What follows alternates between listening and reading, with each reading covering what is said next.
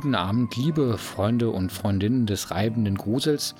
Erich Fromm hat schon festgestellt, dass durch die Möglichkeit der Vorstellung und der Planung sich ein unglaublicher Raum eröffnet hat, Angst vor so ziemlich allem und jedem zu haben.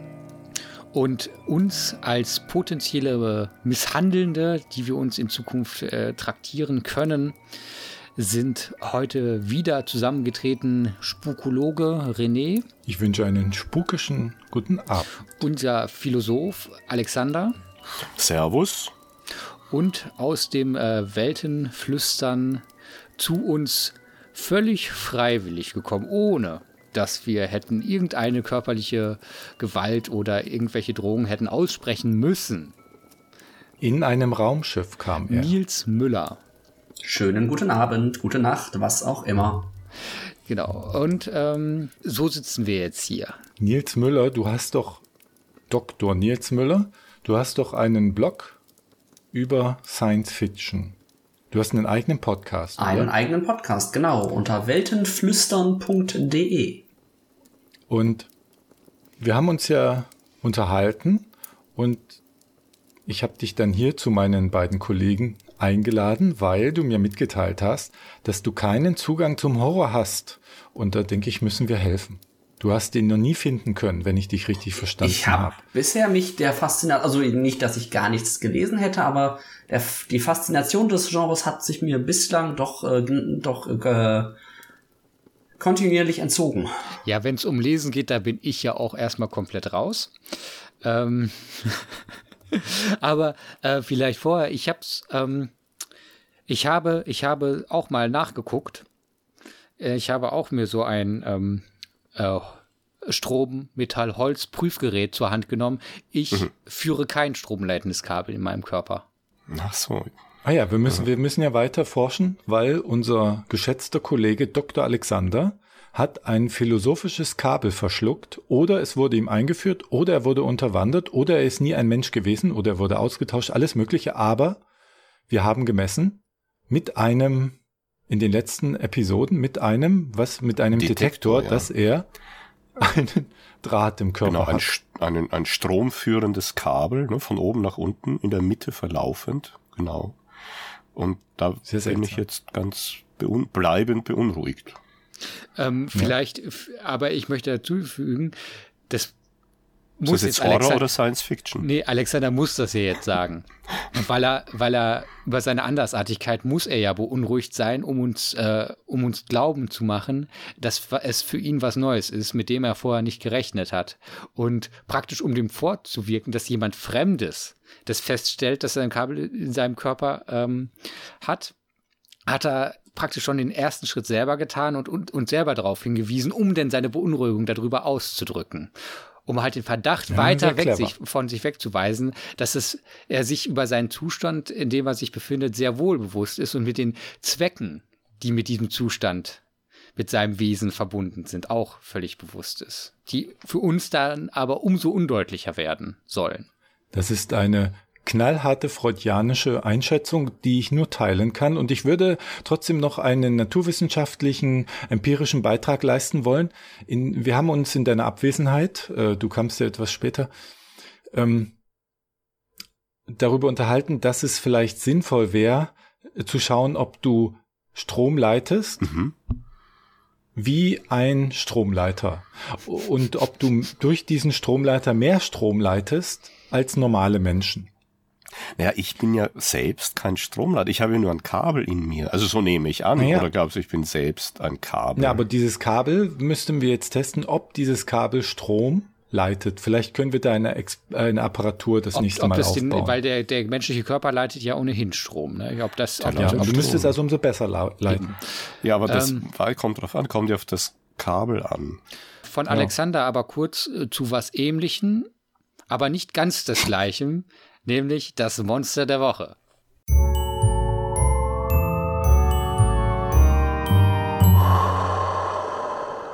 Ja, das Monster der Woche ist diesmal meine Aufgabe und wie es sich gehört, hat sich ein ganz fieses, fremdes Wesen in diesen Podcast geschlichen, nämlich nicht ein Monster, sondern ein Alien. Das muss ich aus dem Genre der Science Fiction einfach mitbringen. Und zwar ist es das alte Alienwesen Tao aus den Romanen von Wesley Chu, die in den letzten Jahren leider bisher nur auf Englisch erschienen sind.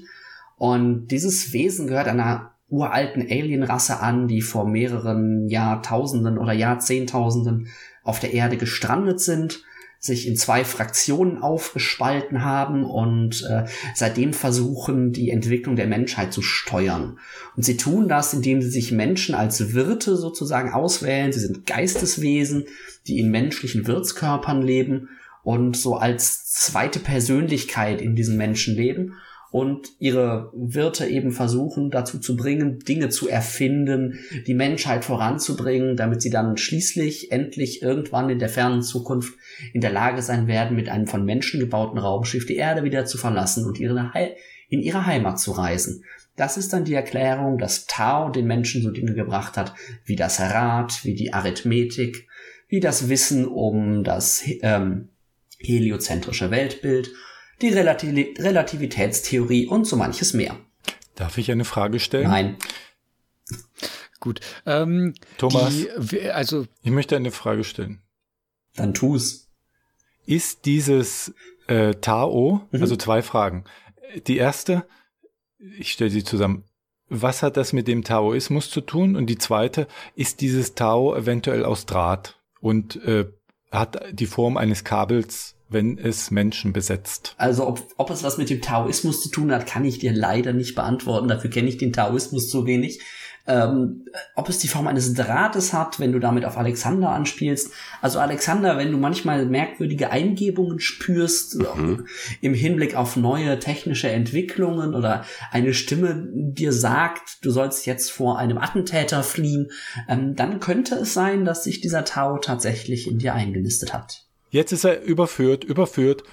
Ja, aber das sind doch geistige hat Wesen, nämlich, ich möchte jetzt die Überführung. Alexander ja. hat nämlich angekündigt, einen philosophischen Podcast zu starten. Und das heißt, er hat eine innere Eingebung gehabt, etwas technisch Innovatives zu tun. Pah! Ja, aber ist ein, sind Podcasts innovativ? Und bringen sie die Menschheit voran? Ja.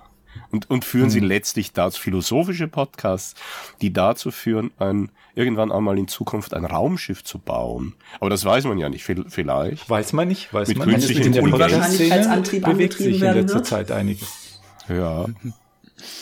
ähm. Argumentationsantrieb, das wäre mal was. Ne? Das wäre auch was, ja. ja. Aber Argumentation, haben noch niemanden angetrieben. Ja, aber eben, das, da besteht ja der große Bedarf. Ne? Ich glaube, der, der Bedarf Brems, ist un, unschlagbar. Bremsfunktion. Wenn wir, wenn wir, das ist, glaube ich, eine, eine Erfahrung, die wir alle machen müssen, wenn man sich nicht in, in diesen kleinen abgesicherten Räumen nichts überzeugt die Leute so wenig wie ein gutes Argument. ja. Das habe ich gerade gemerkt.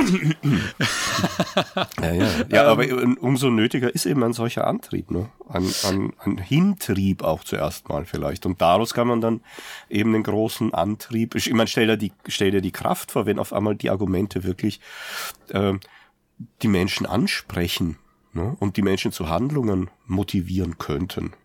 Das wäre ja nicht auszudenken, dann hätten wir ja wirklich bald paradiesische Umstände. Wenn das Argumente sind, die auf Fakten basiert sind, weil Argumente gehen viele. Die Frage ist immer, was ist ein gutes Argument und was ist ein Argument, was die Leute tatsächlich überzeugt? Und was ist ein Nein, Fakt? Ein Argument ist, ist eigentlich ein, ja, ist eine schlüssige Verbindung von Sätzen. Ne? Also wenn aus, ich aus äh, Prämissen eine Konklusion folgere und das ja, äh, nach den logischen Gesetzen vor sich Das ist natürlich ein sehr, eine sehr enge Definition, nach der wir kaum gute Argumente haben werden. Abgesehen davon ist nach, äh, je nach Prämisse sind die Argumente, die daraus folgen, nicht unbedingt angenehm. Das, das kommt drauf an. Angenehm müssen sie nicht sein. Ne? Da hat ja auch Kant schon hingewiesen, dass er sagt, also viel zu wissen, also viele gute Argumente vielleicht zu haben, ne, um seine Meinungen zu untermauern äh, führt vielleicht dazu, dass äh, wir eben doch sehr stark unsere Begrenztheit auch erkennen. Aber das mag uns äh, vielleicht deprimieren im ersten Augenblick oder uns narzisstisch kränken, aber ich glaube, in längerer Folge könnte das der Beginn davon sein, dass wir uns halt von falschen Voraussetzungen lösen. Ne? Das sind so die Unknown Unknowns, die wir dann vermeiden würden, wie äh, ich glaube Donald Rumfeld war das einmal gesagt hat, aber das hat auch schon Platon gesagt, dass es eigentlich Schlimme ist, dass den Menschen äh, in seinem Elend bindet, dass er meint, etwas zu wissen und es gar nicht weiß, aber nach dieser Meinung äh, sein Leben ausrichtet und meint, dadurch ein gelingendes Leben zu führen. Aber diese Meinung ist vielleicht dazu überhaupt gar nicht äh, in der Lage, die äh, leistet keinen Beitrag zum Gelingen des Lebens. Und deshalb, äh, ja, deshalb das Argument, das uns von solchen äh, schädlichen Meinungen, die eben das individuelle und das gemeinschaftliche Gelingen in Frage stellen, befreien kann. Jetzt bräuchten wir nur sehr viele Meinungen darüber, was denn das Gelingen wäre. Ja gut, das seid ihr ja bei mir an der richtigen Adresse. Da habe ich ja meine Doktorarbeit geschrieben. Also insofern kann ich hier so vor mich hinsprudeln, wenn ihr das wirklich haben wollt. Überlegt euch das jetzt sehr gut. du kannst es ja ab und zu Aber, äh, einfließen ja. lassen. Gelungen wäre das Leben von unserem Gast Dr. Nils schon, wenn er mehr Horrorfilme gucken wird, würde, ja. würde ich mal sagen. Ich, ich, ich frage mich auch gerade, ob dieses Tau ähm, ist, das, ist, das die, ist das die Spezies oder ist das ein Einzelwesen aus dieser Spezies? Das ist ein Einzelwesen dieser okay. Spezies. Okay, ob, ob, ob wir das als, als, als Monster durchgehen lassen möchten. Wie sieht es denn überhaupt aus? Es hat keine eigene physische Existenz. Ein Monster ohne, ach, ja gut, wir wollen das, den Monsterbegriff ja weit fassen. Okay. Ähm, ich also glaube, wir sind noch immer im Streit über den Monsterbegriff. eine Entität ohne eigene physische Ausprägung. Ja, so sieht es aus. Es, es also lebt ein in einem Wirtskörper und kann diesen nur dann verlassen, wenn der Wirtskörper stirbt und innerhalb einer kurzen Zeitspanne nur einen neuen Wirtskörper finden und wenn es die nicht findet, dann äh, stirbt es. Also was wie die japanischen Fuchsgeister, die Menschen vielleicht besetzen können. Und, und aber hm. das Monster, also du sagst, wir diskutieren immer darum, darüber, ob Monster auch böse sein können. Ja, fügt dieses bedrohlich dieser Tau den, oder bedrohlich, fügt dieses Tau denn den Menschen Schaden zu oder bedroht es die Menschen oder fördert es die Geschichte der Menschen? Ich meine, kommt darauf an, wie man zur Fortschrittsgeschichte steht, aber wenn du sagst, das Rad und die Relativitätstheorie, jetzt hat, waren ja alle ganz aufgeregt, weil jetzt äh, ja eine der ähm, die letzte oder eine der letzten ausstehenden Experimente mhm. äh, geglückt sind, ne, äh, dass eben die Relativitätstheorie doch äh, äh, eben offenbar jetzt experimentell als bestätigt gelten kann, nämlich die Gravitationswellen. Ähm, ist das denn jetzt schlecht für die Menschheit oder nicht? Haben, das ist das die große Frage. Es verfolgt halt eine sehr eigene Agenda, das ist das eine. Es ja. stellt sich also nicht in den Nutzen der Menschheit, es ist nicht dazu da, zum gelingenden Leben, um den Begriff von gerade aufzugreifen, ja. beizutragen, sondern es verfolgt eben seine eigene Agenda. Ähm, es ist auch so, dass es damit natürlich den Menschen eigentlich in seiner, ja, in seinem Kern Selbstverständnis bedroht, weil es eben ihm sagt, nein, dieser Fortschritt, den du dir zuschreibst, der kommt gar nicht von dir. Ähm, es bedroht den Menschen auch auf der Ebene, dass es ihm in gewisser Weise den, den Willen und die Autonomie abspricht, indem es eben sagt, ja, du kannst auch fremdgesteuert sein und das aber trotzdem aus eigenem Willen sozusagen ähm, gefühlt tun. Und dann ist es auch so, dass sich die Geschichte, das ist dann die eigentliche Geschichte der Romane, dahin entwickelt, dass sich eben diese, diese Rasse, von der ich gar nicht weiß, wie sie ursprünglich hieß, äh, in zwei Fraktionen aufspaltet, die Genjiks und die Prof, äh, Propheus heißen sie, glaube ich, die eben unterschiedliche Vorstellungen darüber haben, was denn jetzt mit den Menschen zu passieren habe.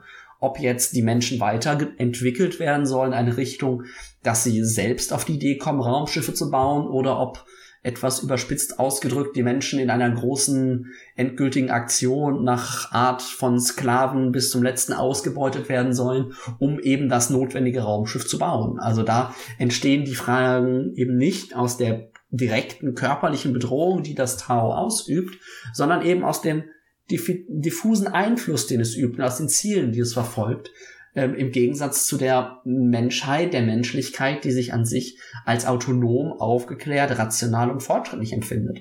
Aber also eigentlich gerade diese Dinge von außen äh, aufgezwungen werden. Ja, aber das kann es ja gar nicht sein. Subjekt. Also das habe ich ja, da habe ich schon also zwei grundsätzliche Gegenargumente. Also erstens, äh, was heißt dann, die Menschen haben das nicht selbst entwickelt, selbst gewollt. Also offenbar müssen die ja fähig sein, äh, eine Entf äh, Erfindung überhaupt zu tun. Und äh, die Menschen müssen ja, das muss ja ihrem Selbstverständnis entsprechen, auch den Menschen, die eben jetzt nicht von einem Tau befallen sind, mhm. dass es so etwas wie Erfindungen, Weiterentwicklungen gibt. Also wenn jetzt, also die Fähigkeit im Menschen Erfindungen zu machen, muss doch zumindest vorhanden sein. Es kann dann nur sein, dass vielleicht Einzelne, dass die Menschen über einzelne Erfindungen getäuscht werden können. Aber wenn die Menschen eben nicht diese Fähigkeit hätten, dann hätten die Taos ja überhaupt gar keinen Ansatzpunkt. Also es wäre der Die Eindruck, Frage ist, wie haben die Menschen diese Fähigkeit erlernt? Haben sie vielleicht gesehen, dass andere Personen die neue Dinge tan, getan haben, die ihnen quasi eingegeben wurden und dann sich selbst imaginiert sozusagen. Wir als Menschen, wir als Gruppe sind äh, kreativitätsfähig oder innovationsfähig und haben sie gar nicht aus sich heraus ent entwickelt. Ja, aber dann müssen sie auf jeden Fall in der Hinsicht äh, kreativ sein können, als es sich solche Selbstverständnisse zuschreiben. Und auch die Tatsache. Das ist tatsächlich ja gar man, nicht mal unbedingt ein Akt der Kreativität. Das kann auch ein reiner Akt der, der, ähm, der zukunftsgerichteten Planung, dass ich will, ich muss in meiner Welt äh, kurze Voraussagen treffen können und dann als Heuristik äh, zu entwickeln, äh, wir Menschen können un ungewöhnliche Dinge tun. Ich muss also auch auf ungewöhnliche Dinge gefeilt sein. Das muss kein im engeren Sinne bewusster Akt sein. Das kann eine reine behavioristische, äh, äh ein behavioristischer Lernprozess sein. Ja, also, also geht denn das Buch davon aus, dass die Menschen das sind, was man als philosophische Zombies bezeichnet, also dass sie gar keine inneren mentalen Zustände haben? Nein, dann, also, dann, ne, dann das Buch ja, ist nicht so philosophisch, dass es sich darüber Gedanken machen würde, sagen ja. wir es so. Aber eben, aber der Punkt ist ja, das muss ja vorausgesetzt werden.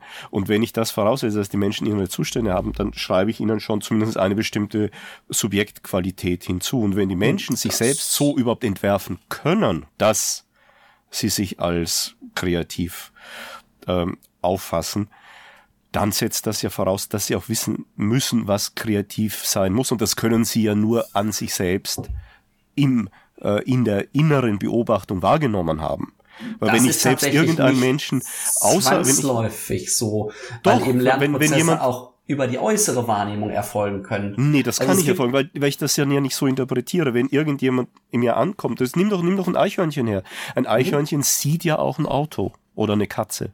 Die sieht das Auto ja, aber sie ja. versteht es nicht. Sie interpretiert es nicht als menschliche Empfindung. Ich weiß nicht, wie eine Katze oder ein Eichhörnchen ein Auto interpretiert, aber es interpretiert es wahrscheinlich gar nicht, weil es auf die Idee gar nicht kommt, wie man es, dass man es auf eine besondere Weise interpretieren könnte. Und aber das was, ist ja was heißt die denn, Voraussetzung es interpretiert des Es, es, es macht ein, also die, die Idee dahinter ist ja zu sagen, das, das, da beißt sich die Katze doch ein bisschen in den Schwanz, zu sagen, wir Menschen, das, was wir Menschen wahrnehmen, wenn wir ein Auto sehen, nennen wir Interpretation. Das, was ein Eichhörnchen wahrnimmt, wenn es ein Auto sieht, nennen wir autonomen Reflex ähm, da sind ja schon Begrifflichkeiten, dass, dass wir. Nein, nein, das, darum geht's mir nicht. Ich würde ich würd vielleicht auch sagen, dass ein Eichhörnchen oder eine Katze ein Auto interpretiert, nur interpretiert es äh, das Auto mit Größe, also nehme ich mal an, falsch, nämlich nicht als äh, eben menschliche Errungenschaft und nicht als wesentlich geistiges Produkt, das auf Technologie und was auch immer allem beruht. Und Aber was nur der Mensch überhaupt denn, verstehen unsere kann. Interpretation korrekt ist. Nein, das sage ich ja nicht. Äh, darum okay. geht's mir ja nicht. Es geht mir nicht um die Korrektheit, sondern es geht mir darum, ob die Taos äh, die Menschen diesbezüglich be, äh, betrügen könnten, äh, nämlich äh, selbst kreativ zu sein oder eigene Gedanken entwickeln zu können. Und das, glaube ich, können sie nicht. Das können sie können sie ihnen nicht nehmen, die Fähigkeit, das ist richtig. Sie können sie nicht nehmen, sie können es den Menschen aber auch nicht geben. Sie müssen es in den Menschen schon voraus äh, vorfinden, weil die Menschen ja offenbar schon wissen, was es ist. Die Menschen interpretieren ja ein Auto richtig, nämlich eben, oder ein Rad, ne, nämlich als bestimmte Errungenschaft. Wenn ein, äh, ein Urmensch mit seinem ersten Rad ankommt, wenn er überhaupt so stattgefunden hat, würde mich interessieren, wie das mal stattgefunden hat, äh, und dann dieses Rad vorstellt und die, die anderen Menschen würden überhaupt nicht wissen, äh, ne, was jetzt das überhaupt sein könnte. Die würden das halt nur für einen auf besondere Weise geformten oder zugehauenen Stein halten und würden sich denken, ja, was für ein Idiot, warum hat sich der jetzt so viel Mühe gemacht, da den Stein zu bearbeiten? Das ist der Unterschied. Aber wir Menschen haben es offenbar, ich weiß nicht, ob gleich der erste mit Applaus empfangen wurde, der da mit seinem Rad ankam. Die ersten haben vielleicht auch gedacht, ja, was ist das für ein Blödsinn? Was ist das jetzt für ein iPod oder so? Das brauche ich gar nicht. ähm, und äh, gibt es übrigens einen sehr äh, witzigen, äh, einen sehr witzigen Comedy-Beitrag auf YouTube. Ich muss mal gucken, ich weiß jetzt nicht mehr genau, von wem das ist, aber ich kann ich können wir vielleicht reinstellen. Ähm, und äh, aber das ist jetzt, die, die Menschen müssen dann darin ja etwas sehen, nämlich die müssen darin das ein Mittel sehen, ne? ein, einen Wagen zum Beispiel zu bauen, der, mhm. ein, der ihnen helfen kann, größere Lasten leichter zu befördern. So. Aber dazu müssen sie ja erst in der Lage sein. Wenn sie dazu überhaupt nicht in der Lage wären, dann könnte der so oft mit seinem Rad ankommen, wie er wollte. Die würden darin eben niemals eine äh, Erfindung, niemals eine Errungenschaft sehen. Das meine ich. Ich möchte jetzt ja. nicht behaupten, dass es so passiert ist, was ich gleich sage, ja. aber ich will zumindest äh, sagen, dass es nicht so sein muss, wie du es sagst. Hm. Ähm, denn gerade das Rad ist ein schönes Beispiel. Man könnte es natürlich auch als einen evolutionären Prozess erstmal interpretieren, der eben sagt, dass die Menschen, die in der Lage waren, mit einem Rad umzugehen, ein Rad zu nutzen, ähm, einen evolutionären Vorteil hatten, der dann dazu geführt hat, solche Menschen, die in der Lage waren, ein Rad zu nutzen und vielleicht damit auch solche, die in der Lage waren, äh, sich selbst als kreativ oder als schöpferisch mhm. zu sehen, ähm, zu selektieren und die anderen eben im Nachhin, äh, nach und nach durch den evolutionären Druck aussterben zu lassen. Das da ist nicht unbedingt eine ja. bewusste Kreativitätsintention notwendig. Doch, aber für die, die überleben, ja. Also das ist ja eigentlich egal. Das ist eigentlich kein Gegenargument gegen das, was ich sage, sondern da würdest du ja nur erklären, warum heute eben nur Menschen oder vor allem nur äh, Menschen leben, die eben ein Rad so interpretieren, wie wir es gelernt haben zu interpretieren und das können, ne, diese Fähigkeit haben. Aber das entspricht, das ist ja meine, gerade meine Position, dass ich sage, dass wir Menschen das können. Und wie ich das entstanden kurz, ist, das mag sein. Ich würde mal kurz äh, ja. trivialisieren, also äh, weil ich glaube, um aus dem Ganzen jetzt äh, auf das Monster zu kommen, ja. warum ich das Tau für ein mögliches Monster halte, weil ja. das Tau, der Tau, die Tau, das Tau. Ich weiß es nicht. Das Tau. Der oder das. Das Tau, ähm, das sich dann in einen Menschen einnistet, ja quasi damit, also diese, der Mensch zwar die Fähigkeiten hat, diese, die du gerade beschrieben hast, aber ähm, die Motivation. Also wir, wir, haben, wir, wir haben ja als Menschen diverse Fähigkeiten, welche auch immer sein müssen, aber wir realisieren ja nicht zu jedem Zeitpunkt alle. Nein. Sondern wir, wir haben eine Motivation, irgendwas zu verursachen, ne? eine mentalen, eine, irgendwie was, was ist, das uns vor, vorgeht, das, das uns veranlasst, irgendwas in, in der Außenwelt zu verursachen. Mhm. Und diese Motivation, die ist praktisch, die ist praktisch das, durch das Tau gesetzt, wenn es denn den Körper befällt. Und damit löscht das Tau dann in dem Moment das, den, den Urgrund des, des Handelns im Menschen aus und setzt sich an diese Stelle. Das ist eine Form von Besessenheit im Grunde. Ja, ne? Das ist genau. ja wie ein Dämon. Vielleicht, vielleicht ist ja Tau, vielleicht sind das ja eigentlich die, ist das, sind das so Tauwesen, die beim Exorzismus ausgetrieben werden, die es halt vielleicht zu bunt treiben. Sagt dazu, vielleicht kommt der Roman dazu noch. nee, wie also, gesagt, das, das Ganze äh, endet im Roman leider eher in einer actionlastigen äh, so. Geschichte. Aber ich fand die Prämisse sehr schön. Ja, ja. für uns als äh, für uns äh, äh, Nils, für uns als Soziologen und René ist das ja eigentlich total unbedrohlich, weil wir als Soziologen ja auf das Subjekt verzichten. ähm, Nein da kannst Nein, du jetzt vielleicht für euch sprechen, nicht für mich. Okay. Wie wir als Soziologen die Möglichkeit haben, auf das Subjekt zu verzichten.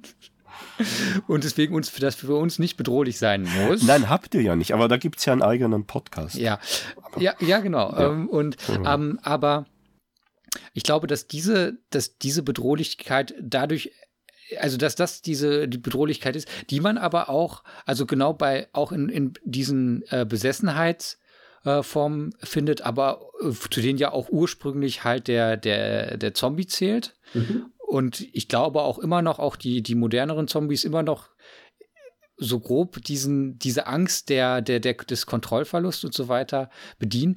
Den, den einzigen Unterschied, den ich jetzt beim Tao zu diesen anderen Formen der Besessenheit sehe, ist im Moment, dass die vom Tau Besessenen erstmal sich nicht bewusst sein können, dass sie besessen sind, weil sie ja im Prinzip ausgelöscht sind. Nein, sie, sie, sind sich dessen bewusst. Ach so. Die sind sich. Das ist quasi wie eine, wie eine zweite Stimme im Kopf, die aber über gewisse Machtmittel sozusagen intern verfügt. Okay. Ähm, dann ist das vielleicht erstmal dann auch so eine individuell bedrohliche äh, Szenario, wenn man sich bewusst wird, dass man sich seinen Körper teilen muss und mhm.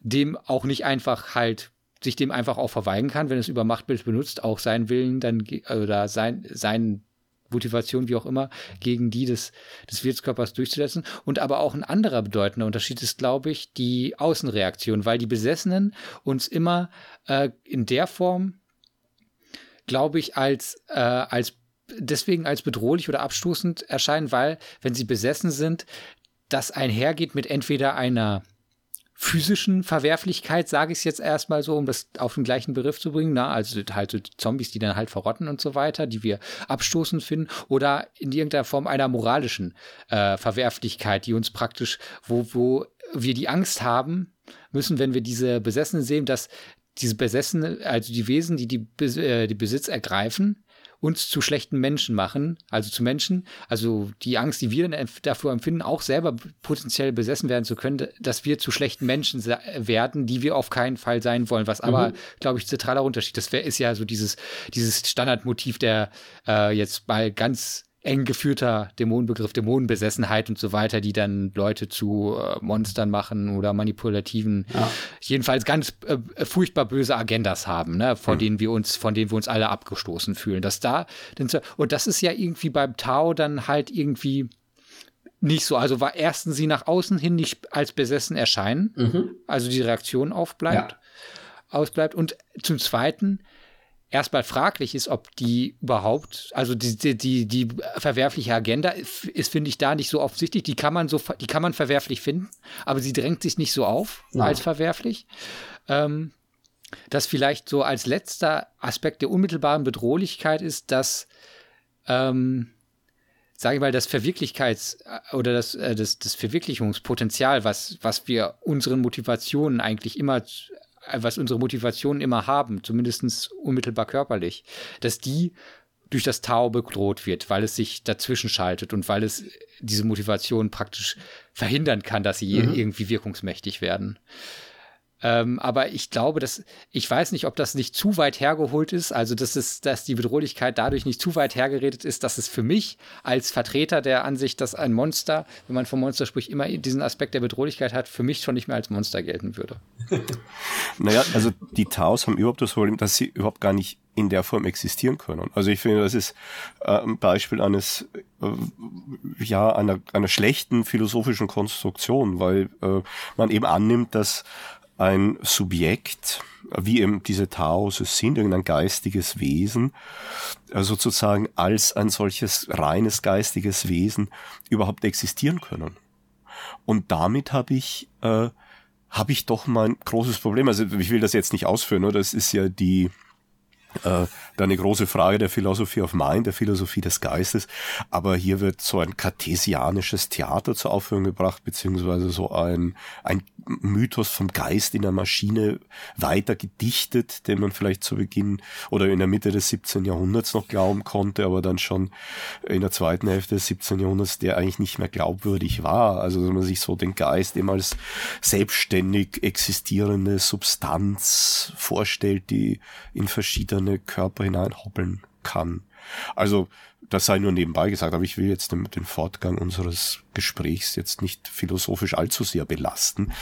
Aber also ich glaube eben wirklich, ich glaube, es ist äh, eine problematische Science Fiction, die auf einer altertümlichen, überholten geistigen Basis beruht. Und ja, Punkt.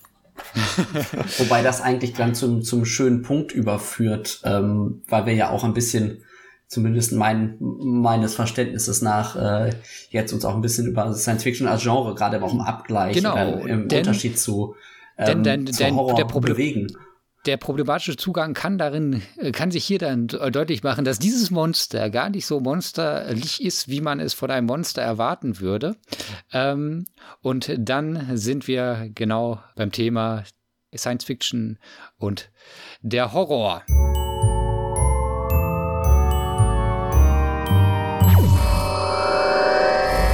Denn was weite Bereiche der Literatur äh, betrifft, müssen wir feststellen, dass Sci-Fi Vergangenheit ist, Geschichte ist die Zukunft.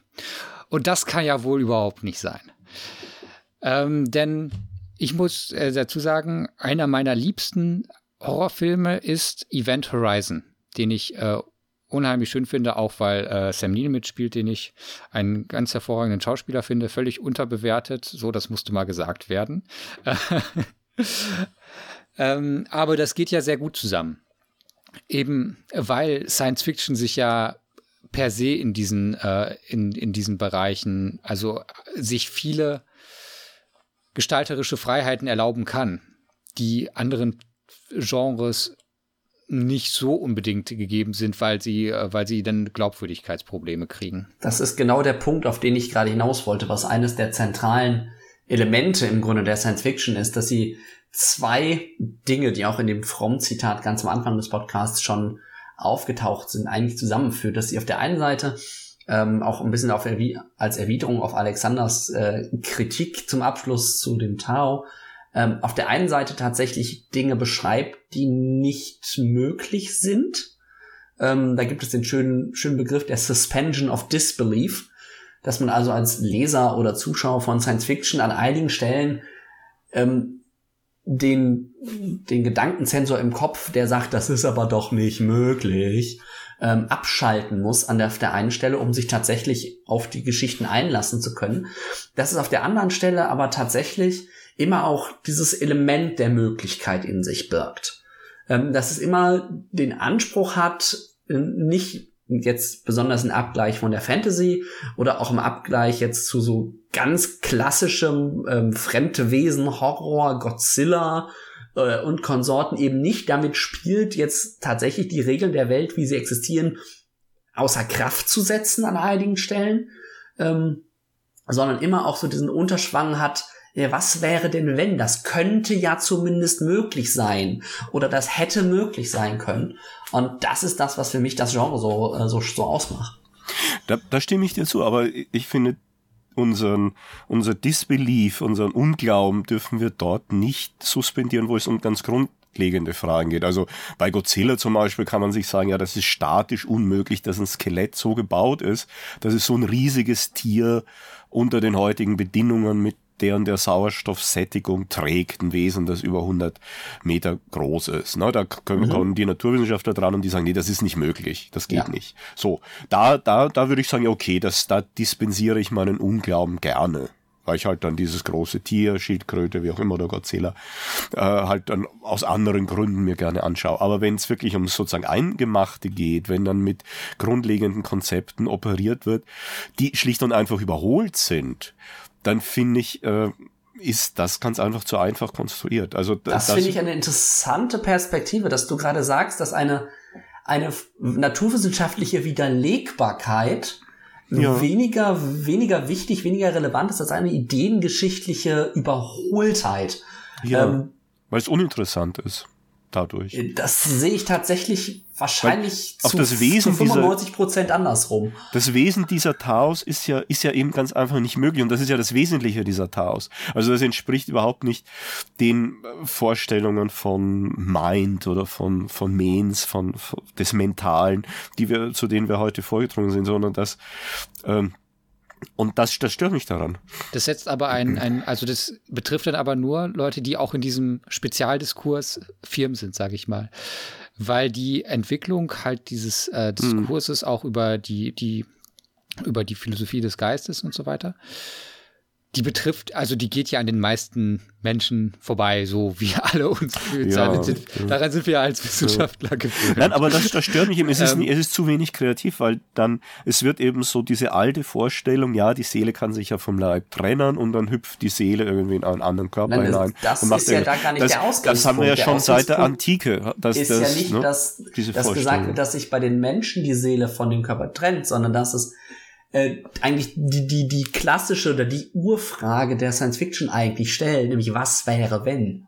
Ähm, und es Gut, ob man jetzt aber sagt, das ist dass, nicht dass sich das, das bei den Menschen Punkt. löst. Ähm, Aber selbst da gibt es ja die, das klassische Science-Fiction-Motiv des Uploadings von irgendwie des Gehirns oder der Persönlichkeit oder des, Ja. des Charakters, des Geistes in Maschinen oder in Brüter, die dann irgendwie Klone produzieren. Das sind ja sehr, sehr klassische Science-Fiction-Motive, die es jetzt Zuletzt auch nicht äh, erst seit dem, seit dem Tau irgendwie gibt.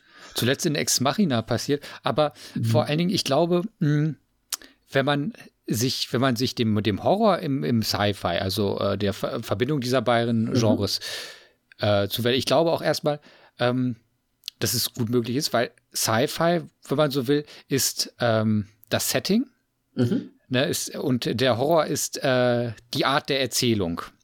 Ähm, Wobei Science Fiction nicht nur das Setting ist, aber ähm, Nein, also ich ist- glaube, es ist ist eine, das- eine Form ja. der Plausibilisierung. Das war also, wenn man Ja. sich im Science-Fiction-Genre äh, äh, Genre bewegt und Horror dort umsetzen will, dann ähm, benötigt das eine gewisse Art, also wir, äh, basiert das auf einer gewissen Art der Plausibilisierung von Horror. Und ich würde, ich würde tatsächlich andersrum rangehen. Ich würde tatsächlich Horror mit äh, beispielsweise nicht als eigenes eigenes, ja, also natürlich gibt es ein eigenes Genre Horror in dem Sinne, das ist schon klar, aber eher neben Humor zum Beispiel als ein erzählerisches Mittel die, die, verstehen. genau, eine, genau. eine Art äh, Reaktion und Emotionalität beim Leser auszulösen. Also, also Setting meinte ich jetzt auch, also Sci-Fi Nee. als das Setting Oh. meinte ich jetzt als die, als sag ich mal, als die Bühne. Und der, und der Horror ist denn die Handlung, die auf der Bühne des, Set, äh, des, des Sci-Fi aufgesp- Äh, für, mich, aufgeführt wird. für mich ist es tatsächlich Und dann genauso in wie dem auch Fall Humor. eher eher äh, das, der Horror nicht als nicht als die Handlung an sich, sondern eben als ein Element der Handlung, das irgendwie eine Reaktion auslöst.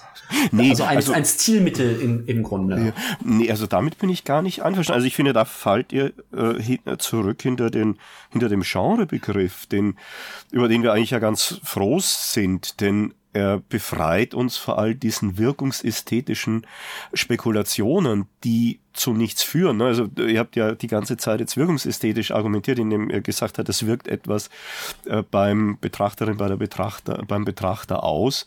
Aber äh, ich kann keinen Film über die Wirkung äh, oder ein Genre über eine Wirkung definieren, denn die Wirkung kann bei jedem ganz anders sein. Das kann ich überhaupt nicht vorwegnehmen, überhaupt nicht abschätzen. Ich könnte vielleicht Deswegen sagen, ist Horror für mich kein Genre. Genau der Punkt. Nein, nein, aber es ist kein, kein Genre würde so funktionieren. Es funktioniert bei keiner Bestimmung, die über Wirkung läuft. Auch, auch Science Fiction nicht, auch was, äh, wie auch immer du es Nein. bestimmst. Sondern, ähm, Du könntest dann vielleicht noch sagen, ja, die intendierte Wirkung, oder? also dass irgendjemand irgendwie Gut. die Wirkung da festlegt, welche, aber das ist natürlich auch Blödsinn, weil es diesen jemanden gar nicht gibt. Und deshalb haben wir schon seit Umberto Eco, der ja sich mit solchen Fragen besonders auch beschäftigt hat, ähm, eben den Begriff der nicht der Intentio Auctoris, also der Intention des Autors. Ne, was will der Autor? Ist wesentlich, sondern es ist wesentlich, was das Werk will, die Intentio Operis. Und das Werk selbst ist offen. Das ist äh, vielfältigen Interpretationen offen. Ähm, und wir sind eben gefordert, hier neu zu kontextualisieren, eine, äh, eine neue Intention des Werks zu finden. Also unser, in unserer Rezeption entsteht dann dieses, dieses Werk. Ähm, Ja, aber, die das hat- Rezeption ist ja kein individueller Prozess. Die, die Rezeption ist ein Sozialprozess. Ich würde auch, Ja, ich würde stimmt, auf jeden mit, Fall mit Erwartungen arbeitet und genau an dem Punkt kommen die Genres ins Spiel. Die Genres sind fixierte Erwartungshaltungen. Das sind die Genres, die aber überhaupt nichts zu tun haben mit, also Erwartungshaltungen jetzt nicht in Bezug auf die Wirkung, sondern Erwartungsbehaltung in Bezug auf er Erzählmuster, in Bezug auf Figuren, Ja. die vorkommen. Äh, also ein, wie es auch genannt wird, nur so ein äh, kulturell, kulturelles Schema, in das, äh, ne, das ich jetzt hier erwarte, wenn ich in den Godzilla-Film gehe oder wenn ich in den Spukhaus-Film gehe oder wo auch immer ich hineingehe. Das ist der Punkt. Und das ist das Video. Und das, das kann ich auch feststellen. Da brauche ich jetzt keine, keine Wirkungen feststellen, sondern da sage ich jetzt, welche Elemente liegen vor in dem und dem Film. Und ist das jetzt Horror, ist das jetzt Science Fiction? Kann natürlich immer gemischt sein, wird auch immer gemischt sein. Ähm, äh, aber dann, dann kann ich damit, äh, finde ich, wissenschaftlich arbeiten, mit so einem Genrebegriff, mit allem anderen. Ja, da, ich, da würde ich ja auf jeden Fall auch, auch zustimmen. Ähm, ähm, was ich. Ich aber nicht. Nee, du nicht. Ich finde, was? weil, nee, weil Okay. das finde ich gar nicht, also überhaupt nicht, weil, also, da muss ich aber sagen, das ist vielleicht auch persönlich geprägt. Also, die Angst, aus dem Horrorfilm rauszunehmen, das geht für mich überhaupt nicht, weil dann hast du Fantastik. Ähm, Horror ist meines Wissens in einer ganz, ganz breiten, äh, rezipierten Definition von, von einem Baumann, glaube ich, heißt er, als etwas Übernatürliches, das Angst macht, ein Riss im, in der Realität. So. Müssten das eigentlich nochmal von ja, Fantasy, weil vieles ist, ist und, und die, die, ich glaube, Horror ist einer der körperlichsten Genres überhaupt, weil es auf die Angst zielt, während, mhm. während Science Fiction ist, da zielt auf die Rationalität. Du kannst, du kannst keinen guten Science Fiction Film machen, wenn der nur zum Selbstzweck äh, besteht des Staunens über irgendwelche Effekte oder so. Du kannst aber trotzdem einen guten Horrorfilm machen, wenn du nichts anderes spürst als Angst. Würde trotzdem als guter ja, Horrorfilm aber ist der Punkt ist doch versuchen, Ich würde versuchen, diese beiden Perspektiven mal zusammenzuführen. Aus dem Grund, weil es nicht darum geht, also weil es gibt ja bei diesen sehr tief drin, also die in diesem Splatter- und Gore-Genre sehr tief drinne sind, ne? also die richtige, wenn man so will, richtige Nerds sind, die gehen ja nicht in die Filme und, und, äh, und erschrecken sich da und haben Angst und so weiter, sondern die sehen die Stilmittel und da geht es dann auch viel darum, um Erwartbarkeit, um Wissen, das da schon akkumuliert ist und so weiter. Ähm, dass es denn eher darum geht, was auf einer sage ich mal, was im betreffenden, im, im betreffenden Kreis, im äh, sozialen Kreis oder wie man es auch immer nennen möchte, ähm, als als das gilt, was Angst macht. Und da ist nämlich die Bezüglichkeit darauf, das ist zum Beispiel, was du sagst bei Baumann, wenn Baumann sagt, es ist ein, ein Bruch in der Realität ist, dann ist es eine Referenz darauf, wie, ähm, wie nach diesen Maßstäben das definiert ist, was, was Angst, also was wir, von dem wir ausgehen, dass es Angst erzeugt. Und ja, aber das stimmt, da, ist jetzt, muss ja nicht Angst sein. Und das auch, was ja, René sagt, ist doch völlig falsch, weil ein Horrorfilm. Ich meine ja auch nicht, dass es Angst ein Horrorfilm kann ja total öde, Ja, aber kann ja total öde und langweilig sein. Der kann ja überhaupt nicht, kann, muss ja keine Angst erzeugen. Trotzdem kann ich sagen, es ist ein Horrorfilm. Ich würde zwar sagen, es ist ein Horrorfilm, der überhaupt keine Angst erzeugt, aber ich muss ihm trotzdem diesem Genre zuordnen. Und das mache ich nicht, weil er so viel Angst erzeugt. Das tut er nämlich nicht, sondern weil er eben bestimmte Merkmale hat. Ja, aber also ich glaube, ihr kommt, ihr kommt definitorisch raus, dass sie Angst erzeugen. Nein, aber die, das ist ja nicht der Fall. Dann ist es, es ist ja halt nicht jeder Historiker, aber du jeder Horrorfilm doch, erzeugt ja nicht Angst. Sie sollen, sie sollen Angst erzeugen, auf diese, auf, auf diese als angsterzeugenden Merkmale. Sie, er, er referenziert sie, weil sie als solche gelten. Ob sie denn Angst erzeugen, ist dann auch nochmal äh, nicht, nicht entschieden und ob das auch, aber man, man erkennt, dass es darauf hinwirken soll. Also du kannst das, das, das du kannst das, das kürzen. Du hast ja selbst das Beispiel ist. gemacht. Du hast ja gesagt, Leute, die Gore und Splatter und so, die sich da auskennen, die gehen da rein und haben gar keine keine Angst. Mir geht's ja, eh, also darauf, ich, darum mir geht's mir auch gar nicht, ob das ist ja der Punkt. Ich kann, ich kann einen Horrorfilm auch anschauen, so würde ich mich auch einstufen, jetzt nicht, ja, bei Splatter und Gore vielleicht auch, das schaue ich mir nicht so viel an, aber ich habe selten weiß ich nicht, wann das das letzte Mal war, dass ich beim Horrorfilm Angst hatte. Also ich glaube, das ist wahrscheinlich heute sehr schwierig, äh, eben Angst wirklich zu erzeugen, weil ja, du ja, eh auf alles schon gefasst bist. Aber da, ich, ich genieße ja den Horrorfilm ganz anders und deshalb kann ich gar nicht sagen, wenn jetzt jemand einen Film macht, einen Horrorfilm macht für Leute wie mich, einen klugen Horrorfilm, der gar nicht Angst erzeugen soll und vielleicht auch gar nicht Angst äh, erzeugen kann. Äh, ein solcher Film, meine, gibt's ja viele. Äh, mein, wer hat denn wirklich Angst, was ich von vor Werner Herzogs Nosferatu? Das ist eine ist eine Zitaten, ist eine Zitation eben und und und eine Hommage an Murnaus Nosferatu. Aber richtig Angst kommt doch da überhaupt nicht auf. Das ist witzig, das ist lustig, da spielt ja auch Kinski mit. Das ist gut gespielt, aber ernst kann man doch da keine einzige Figur nehmen. Hm, Und trotzdem ist es ein richtiger Horrorfilm. Aber du hast ja deshalb keine Angst, weil du, äh, weil du schon die, durch quasi die Horrorimmunisierung durch hm. bist mhm. und die dich, die weil sie halt Angst erzeugen möchte, dich zu einem äh, äh, Kunstkenner jetzt gemacht hat, der keine Angst mehr hat, weil er da schon durch ist, würde der Horrorfilm nicht die Elemente der Angst aufgreifen, die entsteht, wenn Risse in der Wirklichkeit geschehen, dann würdest du ja noch Angst haben, wenn du so einen Film siehst. Du hast ihn ja nur nicht, weil er dich trainiert hat auf ein bestimmtes Level von Angst, von Angst, das du nicht mehr wahrnimmst. Nur deshalb nimmst du denn es nicht mehr wahr, weil alle Filme, die du bisher geguckt haben, darauf referiert haben und dich darauf trainiert haben, ja. diese aber, Angst aber sozusagen ja nicht mehr also zu nach deiner Theorie, nicht, ob, ob nach deiner, das, nee, das so also nach deiner Theorie würde sich der Horrorfilm selbst überwinden. Weil immer, ne, jeder Film der Angst, jedes Genre, das Angst erzeugt, wird irgendwann mal so viel Angst schon erzeugt haben, dass es nicht mehr steigerbar ist, dass eine Sättigung eintrifft. Und damit wäre das Genre beendet. Also nach deiner Bestimmung, René, würde das Genre Horrorfilm nicht mehr existieren. Ja, dann warten wir ich mal. würde auch gar Aber nicht übergehen nicht. zu sagen, dass das was, dass wir sind immer noch auf der, auf der Ebene aber der Frage, ob es tatsächlich Angst erzeugt oder warum es eventuell auch keine Angst erzeugen könnte. Ja. Ich glaube, die Frage ist tatsächlich eine andere. Die Frage ist, was macht ein Element zu einem Element, dass es dem Horrorgenre zugerechnet wird? Genau. Und da bin ich bei der Argumentation, die wir vorher schon hatten, eigentlich ganz nah dran, dass es Elemente sind, denen zugeschrieben wird, sie könnten Angst erzeugen, weil sonst wird es sehr, sehr schwer, den Horror Nicht nur, von, nicht nur Angst nein, durchs Riss in, oder in den, der den Horror zum. Beispiel Das von der noch Fantastik abzugrenzen. Nein, was Ähm, heißt, ja. was heißt denn könnte Angst erzeugen? Das heißt doch überhaupt gar nicht. Das kann, alles kann Angst erzeugen. Ein Apfel für einen Menschen, eine Apfelphobie Deshalb sage ich doch dazu, Ja, aber es ist habe, ja- deshalb habe ich doch ergänzt, durch Risse, es gibt eine bestimmte Angst, die entsteht, wenn, da müsste ich jetzt Freud zitieren, das kann man in der allerersten Folge dieses Podcastes, kann man sich das anhören. Es gibt eine bestimmte Angst, die entsteht, wenn wir nicht wissen, ob das, was wir, was uns begegnet, mit unserer Realitätsvorstellung übereinstimmt. Und da gibt es bestimmte Vorstellungen von Realitätsvorstellungen, also bestimmte kulturelle Annahmen von Wirklichkeit. Und wenn gegen die verstoßen wird, kriegt, kriegt man ein, kriegt man Angst. stimmt. Eine bestimmte, was Freud das Unheimliche nennt, kommt das Unheimliche. Ja. Und auf diese, darauf referiert der Horrorfilm. So, sonst wäre ja auch, äh, du kannst natürlich auch Angst kriegen bei einem Actionfilm.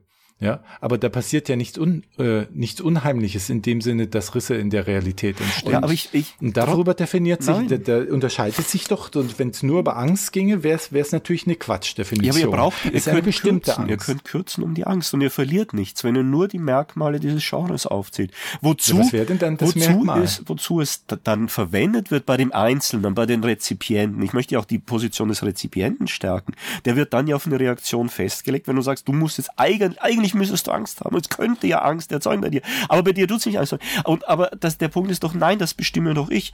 Ich, äh, wie ich reagiere, wie ich Aber du bist doch der Einzige, der, der die ganze erlebe. Zeit beim, beim, der die ganze Zeit bei der individuellen Wirkung häng, äh, hängen bleibt. So, Nein, das ist nicht die individuelle, weil du hast ja auch kein, du kannst sowohl doch keine. Nils als auch René als auch ich, wir waren doch, wir haben doch gar nicht darüber gesprochen, ob es wirklich Angst auslöst, sondern wir haben darüber gesprochen, was in diesen Bezüg, also in diesen Kreisen, auf die es sich bezieht, als, als das gilt, was Angst erzeugt, sodass darüber halt die Merkmale erschlossen werden. Weil dann ist ja auch vorstellbar, dass Mhm. in verschiedenen Kulturen, dass man auch da unterschiedlich äh, Aber bitte, ausmachen auch- kann. Das ist doch nicht gegeben in unserer Kultur. Das ist doch, das ich, also ich beziehe mich jetzt nicht auf diese einzelnen Individuen. Es- du kannst doch hier keine, äh, keinen Kollektivismus der Angsterzeugung vertreten. Ich meine, wo, wo, wie Nein, möchtest aber es, du das es geht ja auch nicht darum, dass, es, dass, dass, es, dass diese Merkmale bei dieser Gruppe kollektiv Angst erzeugen, sondern dass nur allen klar ist in dieser Gruppe, die Geld, das sind die, von denen man, denen man zuschreibt, dass sie Angst erzeugen. Ob das, ob das jetzt bei der Person auch stattfindet oder auch nicht. Nein, aber sondern da- einfach ich- nur über die, über die, über die, über das in der Form, die daran angeschlossen wird, dass, wenn das Merkmal kommt, allen klar ist, ja, das ist eines, das Angst erzeugen soll. Ob das, das kann im Einzelfall passieren oder auch nicht, wie bei diesen, ähm, bei den Leuten, die sehr stark in diesen Genres drinne sind, die dann halt eher auch auf technische äh, Sachen gucken, aber darüber gibt es auf, aber es gibt über diese Ebene einen, ein Einverständnis darüber, wie wie, wie das Genre, also was als welches Genre zu bewerten ist, weil es ist ja schon so, dass es wahrscheinlich, wenn jetzt ein Film her herauskommt, allen klar ist, ja, das ist ein Horrorfilm bei den meisten Filmen. Es gibt natürlich immer so Grenzgänge, die ganz viele, mit ganz vielen Sachen spielen, wo dann nicht ganz klar ist, zu welchem Genre wollen wir es jetzt genau halt stecken. Aber in, in den meisten Filmen ist es irgendwie klar. Es ist intuitiv klar. Und es hat auch nichts damit zu tun, Ja. ob, jetzt ein, F- ob jetzt eine Person Angst hat oder auch nicht, sondern Auf- es geht der dieses Merkmale, Bezug, genau. genau. Aber über was das sind denn diese. Merkmale? Aber das ist, das ist ja, das ist ja mein Reden. Du kannst wirklich kürzen äh, um, um den Begriff der Angst. Den Dann brauchst du bei die dieser- Fische. Was ist denn die bei Definition? Was sind denn die. Merkmale? Äh, naja, dann musst, dann gehst du eben dann auch in die, in die Subgenres, ne? aber dass du ein spezifisches Erzählmuster zum Beispiel hast, ne? das muss man dann halt auf, dann auf den Song, das ist ein anderes beim Monsterfilm, wieder ein anderes als beim Gespensterfilm, ein anderes beim, äh, beim Spukhausfilm und so weiter und so fort. Mhm. Äh, du hast äh, bestimmte dramaturgische Mittel, im Vampirfilm wird das der Nebel sein oder, ähm, die, die Gefahr der Verwandlung sein, sagen wir mal so. Ne? Du hast dann bestimmte äußerliche Mittel, Effekte zu erzeugen. Das ist halt dann der Nebel, das ist die Nacht, das ist ein Knacken irgendwo einer Diele. Ähm, also das Aber ist, wie funktioniert denn dann zum Beispiel die Persiflage, ohne ihn jetzt gesehen zu haben, Filme wie Scary Movie, die genau ja. diese Elemente alle nutzen und sie in einer Form wenden, dass sie eben nicht mehr darauf ausgerichtet sind oder die, die Illusion vermitteln, das ist jetzt angsteinflößend, sondern eben auf einmal Humor auslösen. Ist das dann nach dieser Definition ein reiner Horrorfilm?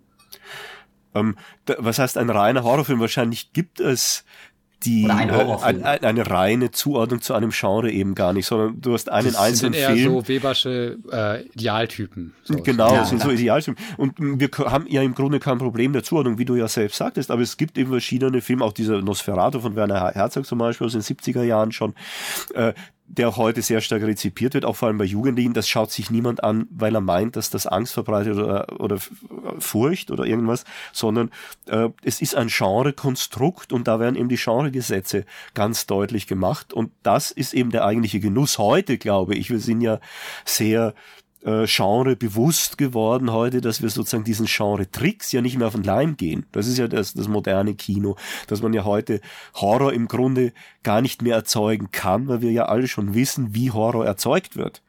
Also ein richtig, ich habe auch im Kino noch nie jemanden richtig Jetzt wird auf einmal Horror erzeugt. Also ist Horror doch eine emotionale Reaktion? Nein, ich sag ja, ich sag ja, das ist, äh, das ist das, das war's, ja, früher war das ja wohl so, dass die Leute wirklich Angst hatten, wenn da jetzt Bela Lugosi kommt, ne, in, in den 30er Jahren. Aber heute ist es ja, aber da sagst du, Alexander, jetzt gibst du mir voll recht. Du gibst Nein, mir voll recht. recht. Ich, ich sage ja, heute läuft es gar nicht so.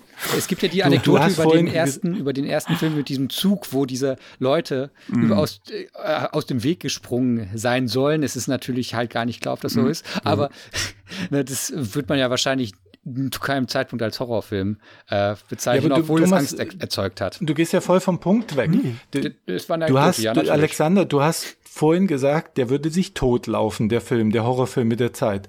Und wir stellen gerade fest, dass man ja die Filme von früher überhaupt nicht mehr Horrorfilme nennt, sondern die nennt man ja Gruselfilme inzwischen. Und in ein paar Jahren wird man das, was heute mit Walking Dead und so weiter kommt, auch nicht mehr als Horror bezeichnen. Wird man dann irgendwie äh, Soft Horror oder sowas und wird wieder eine, eine Stufe härter das machen. Der, der, Damit bestätigen wir ja eigentlich genau das, was ich vorhin gesagt habe. Ich würde es ganz anders sehen. Ich würde sagen, die, äh, das Genre bleibt dasselbe. Äh, du würdest den Film später auch noch als Horrorfilm bezeichnen, wenn du das so als äh, übergeordnete Kategorie akzeptieren möchtest, Horrorfilm. Ähm, aber es ändern sich unsere Reaktionsweisen darauf. Was, wo die Leute früher gebibbert haben und erschrocken sind, darüber lachen wir heute und machen uns lustig. Ähm, aber das ändert ja nicht an, nichts an der Zugehörigkeit zum Genre. Der äh, Bela Lugosi-Film war ein Vampirfilm in den 30er Jahren und ist es heute noch genauso. Nur heute, äh, heute empfinden wir ihn nicht mehr als so, äh, als irgendwie aufreibend, sondern heute äh, ist uns eben etwas anderes wichtig bei der, äh, beim Ansehen von Horrorfilmen. Das möchte ich sagen. Aber das, was der Horrorfilm ist, bleibt gleich, nämlich diese Genregesetze. Ich glaube nicht, dass uns heute was anderes wichtig ist. Damals Doch. hatten die halt Angst davor, jetzt ist das nicht mehr, jetzt sind wir da abgestumpft und deshalb empfinden wir was anderes. Aber das Ziel, nein. in einen Horrorfilm reinzugehen, ist nein, Angst. Und nein, das nein, heute ist, heute ist es das Spiel mit Genregesetzen, würde ich sagen. Guck mal, Nebel, Knacken, ja, aber das nimmst du Geräusche, doch nicht mehr was du genannt hast, das sind doch alles Angstmomente. Nein, aber das nimmst du nicht mehr du mit denen du die einzelnen äh, äh, Kategorien bezeichnest, den Spukfilm, den Monsterfilm bezeichnet hast. Das sind alles Angstmomente. Zeig mir mal einen Horrorfilm, der, der keinen Angstmoment drin, drin hat. Jetzt spreche aber nicht, sag nicht, das, das sind Angstmomente, Angstmoment. die wir nicht mehr als Angstmomente ja, wahrnehmen, sie, nur weil wir jetzt abgehärtet sind dafür. Aber unsere Vor Vorfahren, die haben das als Angstmomente ja, aber das wahrgenommen. Ist, das ist doch das, das, das, das, das Wichtigste. Dann müsstest du doch sagen, das ist heute kein Horrorfilm mehr, weil da kein Mensch mehr Angst hat. Aber dem stimmt doch. Aber er referiert nicht. auf die Angst. Nein, das kannst du, das ist, das ist ich eine glaube, wir haben heute gar nichts geklärt, ja. Der referiert auf das Genre. Also ich denke, dass heute ist, steht das, das Spiel was? mit Genres im Vordergrund. Nee, nee, ich mit denke, den Genregesetzen, mit den Erwartungen, die wir an Film haben. Also wir haben ja heute eine, eine reflexive Haltung gegenüber dem Film. Das drückt sich darin aus. Wir, wir gehen ja nicht in den Film naiv rein und lassen uns affizieren, sondern wir gehen rein, einen geistigen Genuss zu haben, ähm, über den Film zu reflektieren und äh, eben die entsprechenden Genregesetze. Da sprichst äh, du jetzt für eine sehr, sehr, sehr, sehr, sehr, sehr kleine Teilgruppe der Kinobesucher. Ein Horrorfilm, der keine Angst macht, nee, glaube ich nicht. Floppen an der Kinokasse. Glaube ich nicht. Nimm, hat Walking, uh, The Walking Dead macht das Angst? Kannst du da schlecht schlafen, wenn du es gesehen hast? Ich glaube, das ja, ist nicht, das ist nicht die Stärke, das ist nicht das Relevante heute. Nee, ich würde euch da ja, widersprechen. Jetzt sprechen wir von Relevanz. Ich lasse mich für meinen Teil sehr gerne affizieren. Und zwar Relevanz lasse ich ja mich ähm, besonders dazu hinreißen und äh, also diese, diese affiziert mich dazu, einen, einen letzten Satz Nichts. dazu zu sagen, denn ähm, es ist vorbei. Und äh, diese Warum ganze geht Diskussion, eine Geisterstunde nur eine Stunde und nicht zwei? Die, diese ganze Diskussion haben wir äh, schon mal angerissen. Horror. Das Sci-Fi sind wir ein wenig schuldig geblieben. Ja, inwiefern, inwiefern das äh, von äh, Belang ist für den Horror oder auch nicht oder zusammengeht oder auch nicht. Es lässt sich alles in äh, binären Code ausdrücken. Das äh, könnt ihr. Nicht. nee. das könnt ihr ob es sich in binären Code ausdrücken lässt oder auch nicht.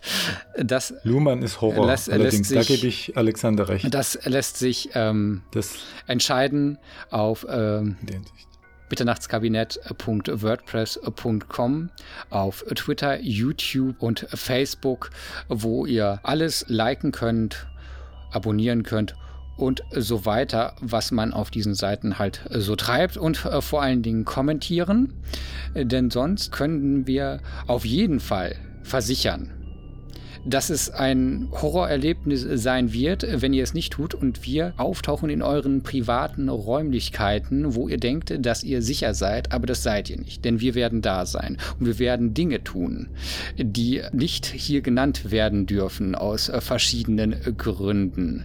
Und damit, wenn alles passiert ist, was dann passiert ist, nicht auch noch ihr mit literarischen Aufgaben belästigt werdet, haben wir eine kleine Hilfestellung, die ihr dann an die Zeitung weitergeben könnt. Todesanzeige der Woche. Heute habe ich mir mal wieder was rausgesucht. Ich verrate nicht, wer diese Grabesworte gesprochen hat. Sci-Fi-Fans werden es wissen.